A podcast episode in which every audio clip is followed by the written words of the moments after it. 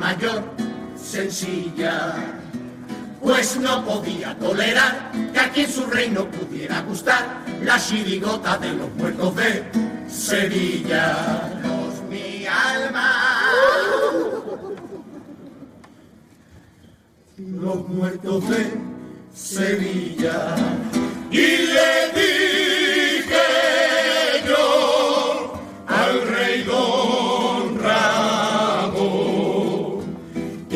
Cádiz es muy novelera y le entra la sociedad con todo el que venga de afuera. Por eso aquí me presento, tan clásico por mi muerto, que pa' ver cómo ha quedado el Cádiz como el que le. La, la, la, la,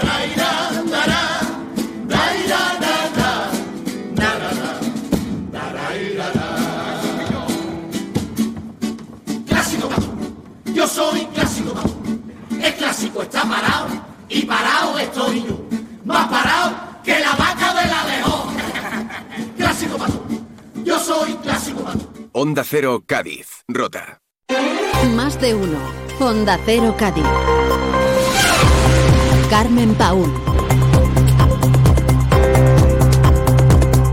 Buenas tardes. Los embalses de la provincia de Cádiz tienen en este momento la mitad de agua que en 2023. Desde Aguas de Cádiz se plantean la posibilidad de un escenario de restricciones si no cambia radicalmente el tiempo. Es miércoles 24 de enero, hoy ha comenzado en Madrid la Feria del Turismo y allí la provincia de Cádiz está mostrando todos sus atractivos.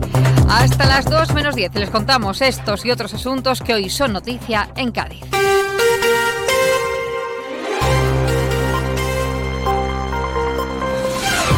Comenzamos hablando de la preocupante y complicada situación de los embalses de la provincia a pesar de las lluvias de la última semana. Su capacidad total se encuentra al 15,43%, lo que supone 16 puntos menos con respecto a la misma fecha del año pasado. El embalse de los Hurones, por ejemplo, se encuentra en este instante al 30,86 y el de Guadalcacín a 16,21. Hoy en una entrevista en más de uno Bahía de Cádiz, el presidente de Aguas de Cádiz, José Manuel Cosi, ha insistido en que no hay agua suficiente para unos años y que la ciudadanía debe entender que es muy preocupante la situación y que a pesar de que los datos de consumo han sido bastante positivos en los últimos meses, si no se produce un cambio drástico en el tema de la lluvia, se van a ver obligados a reducir el agua en algunos tramos horarios. Tenemos que ser conscientes que probablemente en los próximos meses, si no se produce un cambio drástico en el tema de que llueva mucho, nos vamos a ver obligados a, que en algunos tramos horarios se reduzca la presión hasta el máximo para que prácticamente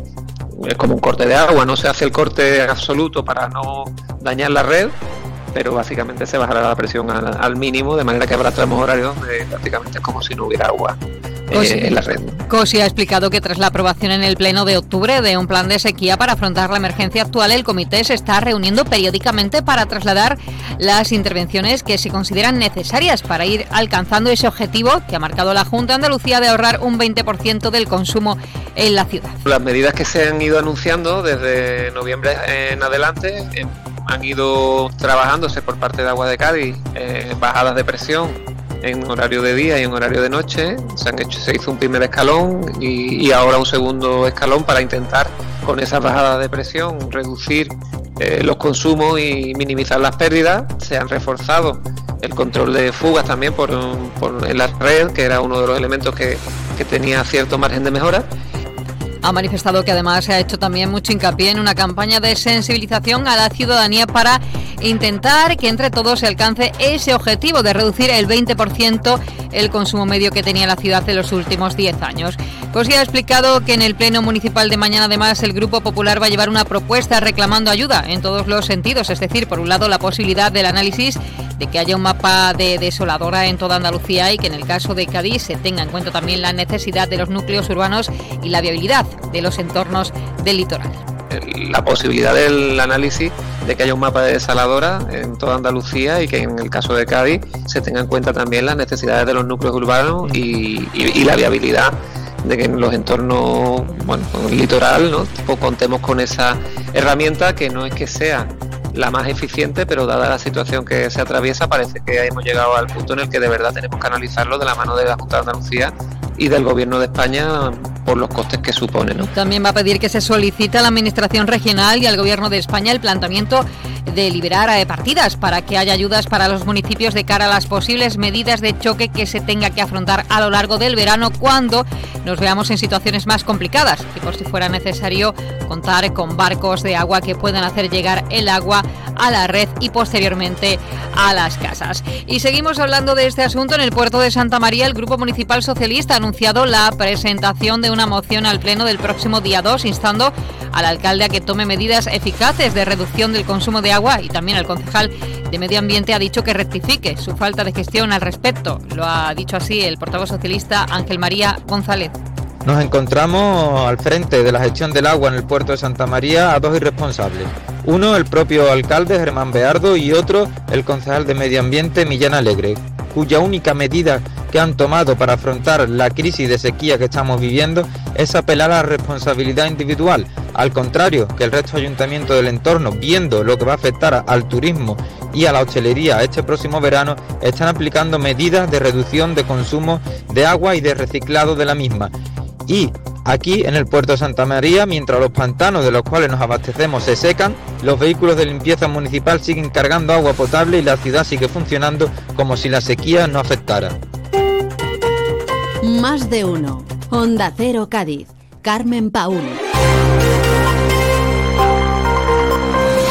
Una 43 minutos, cambiamos de asunto. La Central Sindical Independiente de Funcionarios, ha criticado que la Administración Sanitaria incumpla lo establecido en la Comisión Central de Bolsa y anuncia ahora la renovación solo por cuatro meses a los 7.000 profesionales a los que expiraba el contrato de este mes de enero cuando se les había prometido mayor estabilidad. Desde el sindicato se estima que la cifra de afectados en la provincia de Cádiz podría estar en torno a los mil profesionales. El presidente del sector de sanidad de CESIF en Andalucía, Victorio eh, Guirela, ha criticado que una vez más se menosprecia a los trabajadores ignorando el legítimo ámbito de negociación y comunicación que son las mesas sectoriales.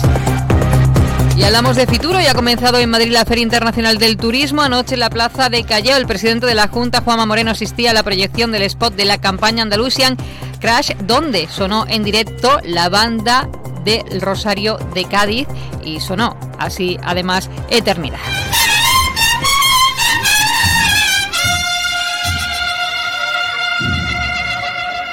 Eternidad de Sergio Larrinaga, tema que suena además en el spot promocional de Andalucía para Fitur y que tiene sello gaditano, como decimos, al estar interpretado por la banda Rosario.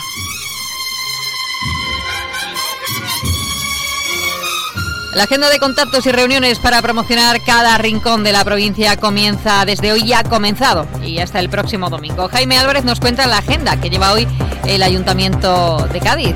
Carmen, a las 3 de la tarde se va a presentar en el escenario central del pabellón 5 de IFEMA, de FITUR.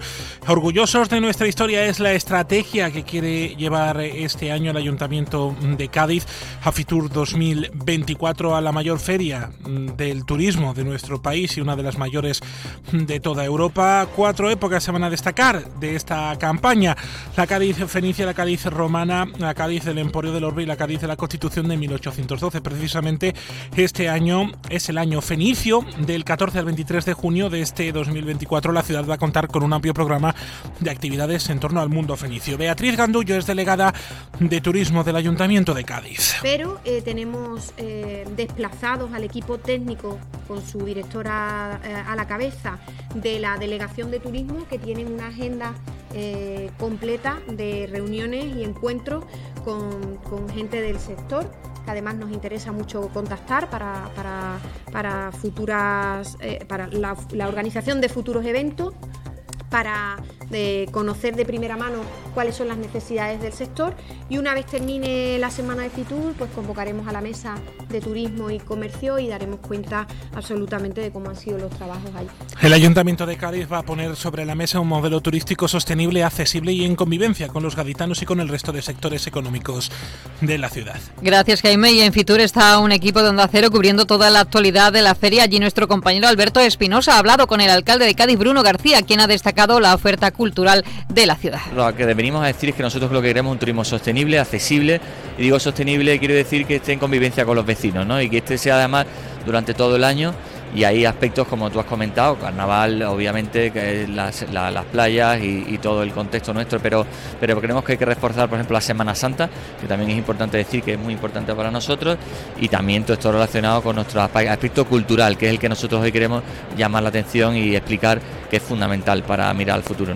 También ha destacado la diversidad de la provincia y la unión de todos los ayuntamientos para mostrar las bondades de los municipios gaditanos. Y yo creo que es como se tiene que trabajar y además muchas veces los visitantes cuando vienen vienen, a varios sitios, con lo cual de la propia provincia. O sea que en ese sentido, de igual, de la misma manera que lo estamos haciendo aquí en Andalucía, eh, como conjunto global, como marca global, pues también la provincia de Cádiz y sus matices, sus municipios, pues también es lógico que también quieran explicar su, bueno, pues su, diversidad, ¿no? Y por tanto, eh, muy buen ambiente en el sentido de que yo creo que todos los ayuntamientos, cada uno remando, pero también unidos y bueno, con muchísima ilusión con que esto sirva realmente para los visitantes y sirva para cada uno de los municipios. Para luego para Cádiz, eso lo deseamos, que se genere empleo a través del turismo, un empleo de calidad, insisto, en convivencia con los vecinos. ¿no? Destacar, por otro lado, la infinidad de actos que se van a celebrar por parte de los diferentes municipios de la provincia.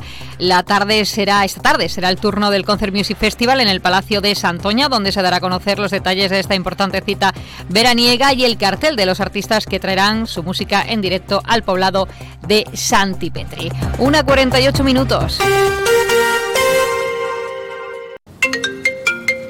Sí, mamá. Hola, hija. Este fin de semana vendrás, ¿no? Venga, y te hago un arroz. Residencia de estudiantes Palm Studios. Habitaciones con cocina totalmente equipada. Piscina, gimnasio, seguridad, zonas de ocio, cine y estudio. Tus hijos no querrán salir de ella. Reserva ya. Visítanos en Sevilla, Avenida de la Palmera 38 o en nobelstudent.com. En las Dunas Shopping estamos de rebajas. Con las ideas más originales en complementos y hogar. Lleva la moda más atractiva y todo a unos precios. Pues eso, de rebajas. Todo lo que pides lo encontrarás en las rebajas de las Dunas Shopping. Síguenos en nuestras redes sociales para estar al día de las aperturas, eventos y numerosos sorteos.